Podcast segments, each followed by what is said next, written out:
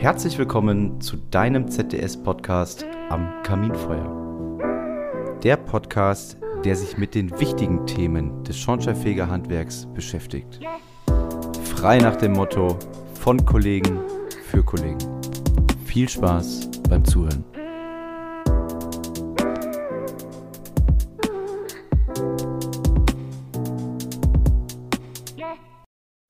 Am Kaminfeuer sitzen wir heute. Ich zusammen mit meinem Kollegen Norman Wegert, Vorstand Technikbildung vom ZDS Bundesverband. Lieber Norman, grüß dich.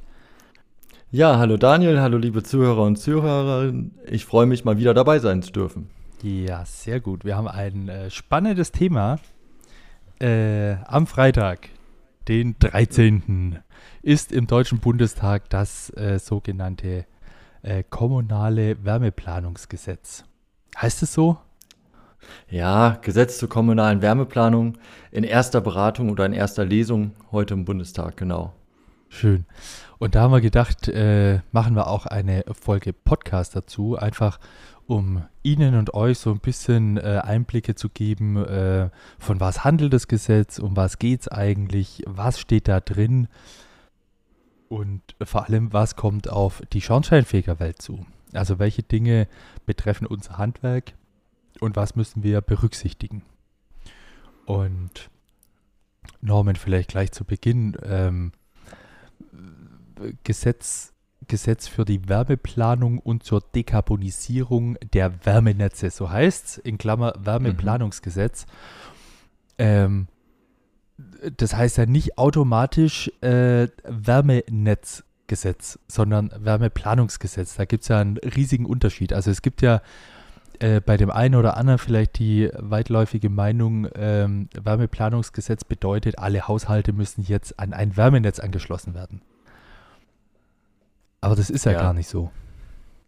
Genau, das ist überhaupt gar nicht so, sondern äh, der Bund möchte halt, dass sich die Länder, beziehungsweise die werden es dann an ihre Kommunen weitergeben, dass die sich Gedanken darüber machen, wie kann die Wärmeversorgung in 10, 20 Jahren aussehen und vor allem, wie können wir es schaffen, bis 2045 äh, da eben ja, ohne CO2-Ausstoß, ohne fossile Energien auszukommen. Und dafür muss man erstmal in jeder Region schauen, welche Möglichkeiten habe ich eigentlich, welche Bedarfe habe ich und einen Plan aufstellen, wie das aussehen kann. Das heißt ganz und gar nicht, dass zwingend immer dabei rauskommen muss, dass es ein Fernwärmenetz gibt oder ein Wasserstoffnetz oder welche Optionen auch immer. Das muss man eben erstmal planen und analysieren.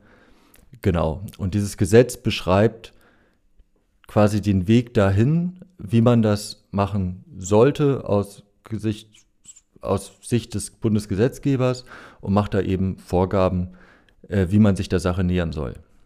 Okay, das heißt, äh, der Bund macht dieses Wärmeplanungsgesetz und beauftragt die Länder, das quasi in den jeweiligen äh, Kommunen umsetzen zu lassen, weil das macht ja auch nicht das Bundesland, sondern in dem Gesetz steht quasi, ist immer die Rede von einer planungsverantwortlichen Stelle. Das ist sozusagen die Kommune. Genau, das ist am Ende die Kommune und wir haben ja auch schon einige Bundesländer, die das schon vor Jahren mit begonnen haben, wo dann eben die Kommune schaut und nur so macht es ja auch Sinn. Also die Kommune, die Gemeinde oder Samtgemeinde vor Ort äh, kennt ja ihre äh, großen Energieverbraucher und auch äh, Energieerzeuger und die versucht man jetzt erstmal zusammenzubringen und ähm, zu ermitteln, welchen Bedarf habe ich eigentlich und wo habe ich vielleicht auch schon Wärmequellen, die ich zukünftig nutzen kann, die ich heute vielleicht noch gar nicht nutze. Ja, und jetzt haben die Kommunen ja auch eine gewisse Zeit, äh, um sich dieser Wärmeplanung äh, anzunehmen. Da wird unterschieden zwischen großen Gemeinden und kleinen Gemeinden. Ähm, ja, es geht quasi hm. um die Zahl 100.000 Einwohner, mehr oder weniger. Ähm, genau. Und je nachdem muss quasi in Gemeinden mit mehr als 100.000 Einwohnern, die müssen ein bisschen flotter unterwegs sein. Die müssen bis mhm. 30.06.2026 äh, eine Wärmeplanung äh, gemacht haben. Und Kommunen äh, unter 100.000 Einwohner haben zwei Jahre länger Zeit bis zum 30.06.2028. Genau, richtig, ja. Und ähm, das, genau, in dieser Zeit muss halt dieser Plan erstellt werden. Das heißt, es passiert jetzt schon, ähm, die meisten sind ja schon angefangen, weil absehbar ist, dass das Gesetz kommen wird, wenn auch vielleicht noch mit kleineren Änderungen. Der Bundesrat hat empfohlen, die Fristen noch zu verlängern und so Dinge sind dann noch in der Diskussion, aber im Grunde darum geht es, jetzt anzufangen, die Daten zu erheben. Ähm, wie gesagt, wo habe ich Verbraucher? Und da spielt ja auch der Schornsteinfeger eine entscheidende Rolle. Ja, es gibt vielleicht äh, der Vollständigkeit halber noch ähm, auch die Regelung mit kleinen Kommunen, also weniger als 10.000 Einwohnern. Äh, denen wird quasi empfohlen, so eine äh, vereinfachte Wärmeplanung auch auf den Weg zu bringen. Ich glaube, der Gesetzgeber hat es einfach gemacht, weil er sagt, große Kommunen mit mehr als 100.000 Einwohnern, die sind einfach anders aufgestellt, also auch in den Rathäusern, in den Verwaltungen. Die haben in der Regel auch mehr finanzielle Mittel zur Verfügung, mehr Personal, die können das schneller machen. Kleinere Gemeinden äh, haben ein bisschen länger Zeit und ganz kleine Gemeinden, wie gesagt, weniger als 10.000 Einwohner, da sind einfach die Ressourcen nicht äh, so vorhanden. Äh, trotzdem macht es natürlich auch in kleinen Kommunen und Gemeinden Sinn, äh, sich Gedanken darüber zu machen, wie denn die Wärmeversorgung stattfinden soll. Und du hast es eben schon angesprochen, es gibt quasi ähm, auch so eine Art Auskunftspflicht, also um den äh, Gemeinden und Behörden auch Zuarbeit äh, zu leisten, weil die müssen ja irgendwie an, äh, an Daten auch kommen, weil sonst funktioniert es ja gar nicht. Und äh, genau. ja, auskunftspflichtig äh, sind quasi Behörden des Bundes, Behörden der Länder, äh, Energieversorgungsnetzbetreiber, äh, Energieversorgungsunternehmen, Wärmenetzbetreiber und aber auch bevollmächtigte Bezirksschornsteinfeger. Mhm. Das heißt, wenn die Kommune äh, beim bevollmächtigten Bezirksschornsteinfeger anfragt und wissen möchte, ähm, wie eine Siedlung, ein Ortsteil, ein Straßenzug äh, momentan beheizt wird, dann ist der Bevollmächtigte auch verpflichtet, Auskunft zu geben. Ja, genau. Also das sind ja Daten, ähm, die zwingend auch erforderlich sind, um sich einen Überblick zu verschaffen, äh, welcher Bedarf an Wärme ist da, also Stand heute, ähm, und welche Strukturen habe ich. Also nehmen wir mal das Beispiel der Gasheizung oder der Erdgasheizung, da ist es sicherlich einfacher, das über den Energieversorger zu machen. Der weiß ja, wo Gasleitungen liegen und wie viel Gas abgenommen wird. Aber bei allen anderen ist es dann schon deutlich schwieriger. Ähm, also eine Ölheizung von einer Pelletheizung zu unterscheiden, ist jetzt für den Staat von außen heute nicht möglich. Und dafür braucht er Daten. Und äh, die liegen uns ja vor und die müssen wir dann auch entsprechend zur Verfügung stellen. Und äh, jetzt kommt quasi Sternchenfrage. Was heißt denn zu, zur Verfügung stellen? Naja, es ist im Gesetzestext sehr klar, welche Daten das sind. Also die Brennstoffart, die Leistung, ähm, und die müssen dann eben in elektronischer Form äh, an die Behörde übergeben werden und die Behörde darf die dann eben auch benutzen, um äh, ihre Planungsunterlagen oder ihre ähm, ja, in Ist-Zustand-Erfassung, die muss man ja erstmal machen, bevor man planen kann, äh, vornehmen zu können. Ja. Ähm, elektronische Art und Weise, ähm, Stichpunkt. Und äh, die zweite Frage, die sich da aufdrängt, sozusagen. Äh, Datenübermittlung ist auch immer mit bisschen Aufwand verbunden. Ja, ähm, ist ganz spannend. Im Gesetz äh, ist erstmal nicht vorgesehen, dass es irgendwie eine äh, Entschädigung gibt. Davon sind aber Schornsteinfeger laut dem Bundesgesetz erstmal ausgenommen, wobei nicht definiert ist, in welcher Höhe ein Aufwand äh, gerechtfertigt oder entschädigt wird, das wäre dann Sache der Bundesländer, da entsprechend was zu regeln. Genau, aber das haben wir ja an anderen Stellen auch, wo es äh, äh, im Landesrecht dann eben die Gebühren festgelegt werden. Da wird es sicher noch Gespräche geben, wenn das Gesetz mal da ist. Ja, es gibt ja auch, also das Wärmeplanungsgesetz äh, sagt ja auch nicht aus, welche Daten konkret übergeben werden sollen. Nee, äh, das konkret ist es noch nicht. Das äh, ist jetzt auch die Frage, ob das im Verfahren noch reingespielt wird oder ob es in der Hoheit der Länder bleibt, ähm, das am Ende final für sich zu entscheiden. Ich halte das eigentlich auch für vernünftig, weil es natürlich für den Bund unglaublich schwer ist bei dieser Vielfältigkeit von Kommunen, die wir haben. Also wir haben es ja schon angesprochen, die ganz kleinen ähm, mit, ich selber, die Nachbarkommune hat 7000 Einwohner, da ist es natürlich eine ganz andere Situation wie in einer Großstadt wie Erfurt oder Berlin. Ähm, ist ja völlig klar. Und der Aufwand auch, das zu verarbeiten, ist äh, völlig unterschiedlich. Du hast es ja angesprochen, die Personaldecke in so einer kleinen Kommune, wo dann ein Sachbearbeiter vielleicht in 20-Stunden-Woche das nebenbei planen muss, ist überhaupt gar nicht vergleichbar mit einer großen Kommune von 100.000 Leuten oder so. Und ja. da ist natürlich auch der Datenaufwand, den die sich selber ähm, besorgen, ein anderer Maßstab. Müssen die Länder wahrscheinlich selber definieren und vielleicht auch die mhm. Kommunen mhm. und äh, das selber dann quasi nochmal auf Landesebene ähm, ja, einfach definieren, welche Daten da quasi abgefragt werden können. Äh, was der Bundesgesetzgeber aber vorgibt, ist, es sollen keine gebäudescharfen Daten übermittelt werden. Also nichts Personenbezogenes und auch nichts, wo quasi pro Haushalt oder pro Wohneinheit irgendwie ein äh, Gasverbrauch etc. übermittelt wird, sondern es soll quasi äh, unscharf äh, übermittelt werden, also mhm. pro Straßenzug oder Siedlung oder Häuserblock, je nachdem, ähm, wie das Bundesland es dann quasi jeweils umsetzen möchte.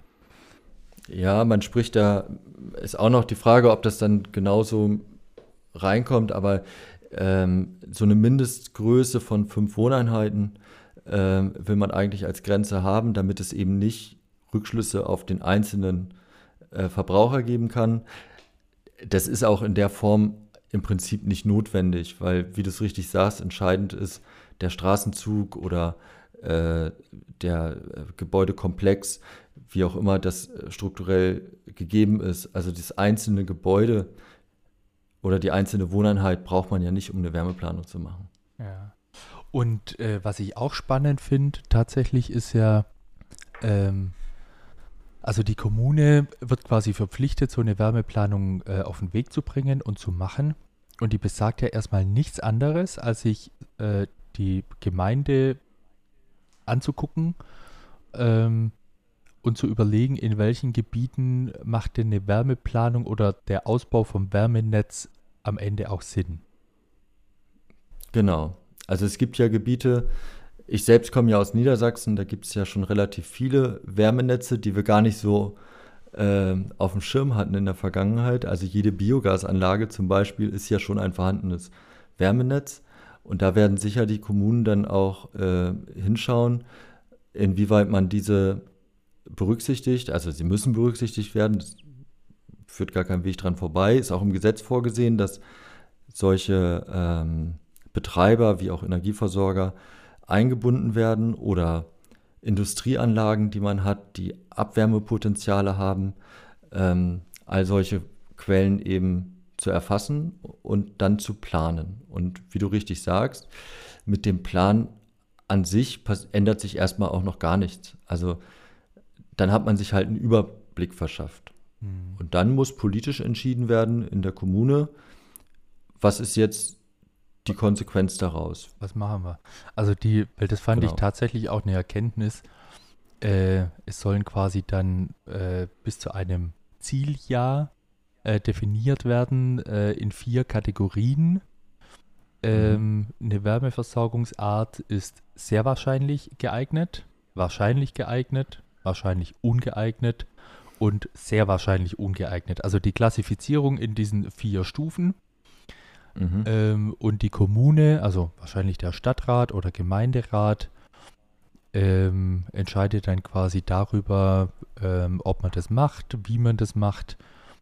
Äh, und all das wird quasi im Vorfeld ähm, schon diskutiert durch die Verwaltung. Also man macht äh, erstmal eine Beschlussfassung, dann äh, gibt es eine Eignungsprüfung, eine Bestandsanalyse. Das ist dann quasi das, wo bevollmächtigte Bezirksschornsteinfeger dann auch ähm, ihren Teil dazu beitragen mit der Datenabgabe. Dann gibt es eine Potenzialanalyse.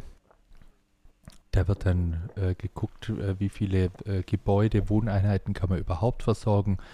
Da soll dann auch geguckt werden nach einem äh, entsprechenden Kosten-Nutzen-Faktor logischerweise, weil ins Blaue rein legt man auch nicht irgendwelche Wärmenetze. Mhm. und wenn das alles gemacht ist, ähm, kommt quasi die Entwicklung und Beschreibung eines Zielszenarios, also bis zu welchem Jahr ähm, umgesetzt werden soll und wie wahrscheinlich das es dann ist. Äh, und, das genau. und das natürlich auch alles unter Beteiligung der Öffentlichkeit, ähm, dass da auch die Bürgerinnen und Bürger ähm, auch aufgeklärt sind, mitgenommen werden ähm, weil am Ende geht es um die Beheizung von den Gebäuden auch und das halte ich auch für wichtig, dass man das im Dialog mit Bürgerinnen und Bürgern auch macht.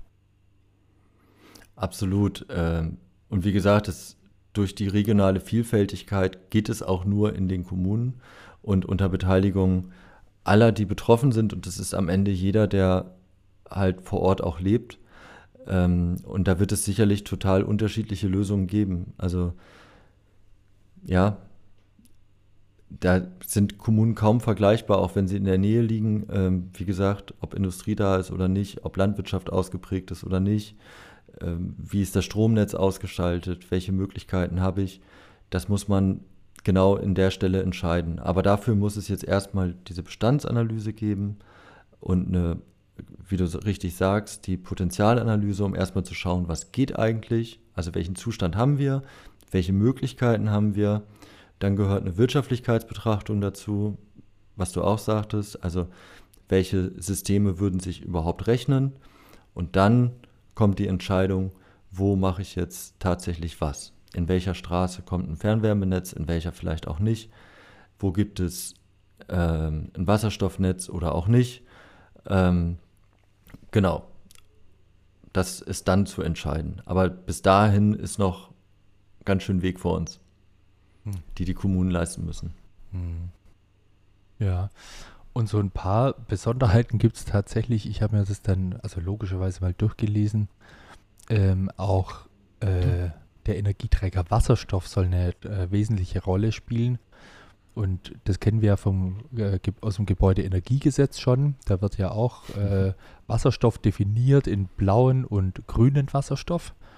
Also blauer Wasserstoff äh, erzeugt durch konventionelle Energiearten, grüner Wasserstoff erzeugt durch äh, erneuerbare Energien. Ähm, Verstehe ich auch alles. Jetzt kommt noch mit mhm. dazu türkiser Wasserstoff. Mhm. Also das ist ein Wasserstoff, der über die Pyrolyse von Erdgas hergestellt wird.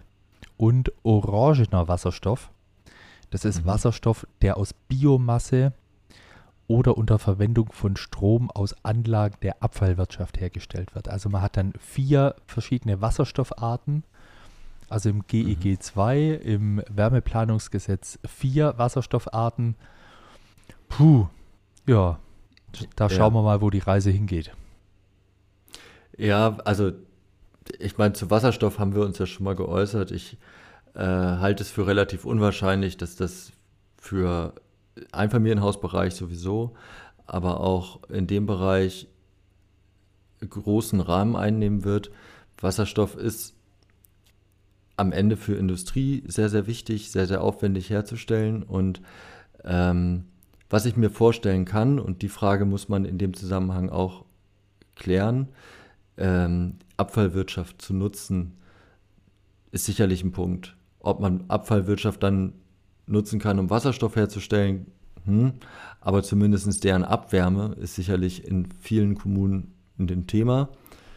Aber da muss man dann tatsächlich im Detail gucken, wie das regional dann ähm, Anwendung finden kann. Mhm. Ja, muss man mal schauen. Ähm, zu dem Wärmeplanungsgesetz als solches. Ähm, Freitag, den 13. Äh, ist es, war es im Bundestag. Ähm, wie es denn da dann weiter? Ja, also am kommenden Montag schon, also am 16. Jetzt sage ich kommenden Montag, ich weiß noch gar nicht, wann wir das, äh, wann ihr dieses äh, hört, aber äh, also am 16. Oktober ist dann im äh, Ausschuss des Bundestages, also wo die eigentliche Arbeit ja passiert, äh, wo die Parlamentarier im Ausschuss beraten mit den Sachverständigen. Die Anhörung ist am 16. Oktober und dann geht es eben zur zweiten und dritten Lesung, ähm, wo dann eventuell Änderungen noch einfließen können und beschlossen werden. Genau, und dann ist der Bundesrat nochmal dran, der dann abschließend darüber befindet. Ja, also. Das weiß ich ehrlich gesagt aus dem Kopf nicht, ob es ein Einspruchs- oder ein Widerspruchsgesetz ist, Daniel. Da bist du vielleicht äh, dichter dran, aber auf jeden Fall geht es nochmal in den Bundesrat, der dann entscheiden muss mit qualifizierter Mehrheit. Es geht auf jeden Fall jetzt äh, alles sehr fix, weil das Wärmeplanungsgesetz ja. soll ja analog zum GEG e auch zum 01.01.24 in Kraft treten. Genau. Ähm, also da, weil, das weil ist nur ja so macht, Ziel. So, nur so macht ja am Ende das Gebäudeenergiegesetz auch Sinn. In Kombination mit dem Wärmeplanungsgesetz. Genau, und da ist es ja wichtig für, dass diese Fristen auch einheitlich sind. Deswegen gehe ich auch davon aus, dass die von dir genannten Fristen, also mit Mitte 2026 für die großen und Mitte 2028 für die kleineren Kommunen, ähm, auch gesetzt werden, weil anders gibt es tatsächlich keinen Sinn. Und bis dahin dann eben diese Analysen fertig sein müssen und dann wissen wir, in welcher Kommune was passieren wird. Hm. Ja, aber das hört sich doch schon mal spannend an. Ähm, vielleicht nochmal zum Schluss. Ähm, wie sind deine Einschätzung? Also beim Gebäudeenergiegesetz, das ging ja durch alle Medien äh, rauf und runter, wieder zurück und äh, vor allem auch mit sehr viel Falschinformationen, die da äh, publiziert worden sind. Also sowohl von Oppositionsparteien als auch von den Medien und anderen Gruppierungen. Glaubst du, dass das beim Wärmeplanungsgesetz äh, ebenfalls so stattfinden wird oder ähm, glaubst du, da haben wir ein bisschen mehr Ruhe? Ich, ich glaube schon, ähm, was eigentlich ganz spannend ist, weil es von der Reihenfolge her ja zuerst eigentlich Wirkung entfaltet, aber äh, hier geht es eben noch nicht konkret um den Heizungskeller, sondern erstmal ist es eine Planung. Und eine Planung, die vor Ort passieren muss, spannend wird die Einbindung wie sie funktioniert in den einzelnen Kommunen, ob es da Bürgerbegehren oder irgendwas geben wird. Aber ich rechne eigentlich nicht damit, dass es äh, da wieder so eine Hetzjagd äh, geben wird und schon gar nicht, dass wir davon direkt betroffen sind. Die Frage ist hinterher, was passiert, wenn die Bestandsanalysen mal fertig sind und der Fahrplan veröffentlicht wird und äh, wie der dann eben aussieht. Aber das ist halt regional total unterschiedlich und im Moment noch nicht absehbar, weil wir die Bestände ja noch gar nicht erfasst haben. Mhm. Das dauert alles noch ein bisschen. Okay, na gut. Dann würde ich sagen, warten wir einfach ab, was da so kommt. Uns ging es mit dieser Folge äh, am Kaminfeuer äh, darum, einfach euch und Ihnen so einen kleinen Einblick zu geben, ähm, was passiert momentan in Berlin, was uns betrifft, was sind die aktuellen Themen. Ich kann mir durchaus vorstellen, dass das Wärmeplanungsgesetz tatsächlich in äh, der einen oder anderen Zeitung auch auftauchen wird. Ähm, einfach damit unsere Kolleginnen und Kollegen auch so ein bisschen sprachfähig sind, glaube ich, haben wir da so einen ersten Eindruck auch mal gegeben. Hoffe ich zumindest. Ähm, und wie es dann weitergeht, werden wir sehen. Wir halten Sie und euch auf jeden Fall auf dem Laufenden über unsere Kanäle, nicht nur über den Podcast, sondern auch über unsere Fachzeitschriften, über den Klartext und sonstigen Mitgliederinformationen. Wir bleiben am Ball, lieber Norman. Ähm, ich darf, ich, ja. darf ich bei dir bedanken fürs Mitmachen und für deine Fachexpertise in dem Bereich. Und Sehr gerne, macht immer wieder Spaß. Freue mich dann quasi schon aufs nächste Mal, wenn wir dann ein bisschen mehr ins Detail gehen zum Wärmeplanungsgesetz. Genau, wenn es soweit ist, melden wir uns auf jeden Fall wieder. Äh, ja, vielen Dank. Ich wünsche euch allen eine gute Zeit und bis zum nächsten Mal. Tschüss. Bis zum nächsten Mal. Tschüss.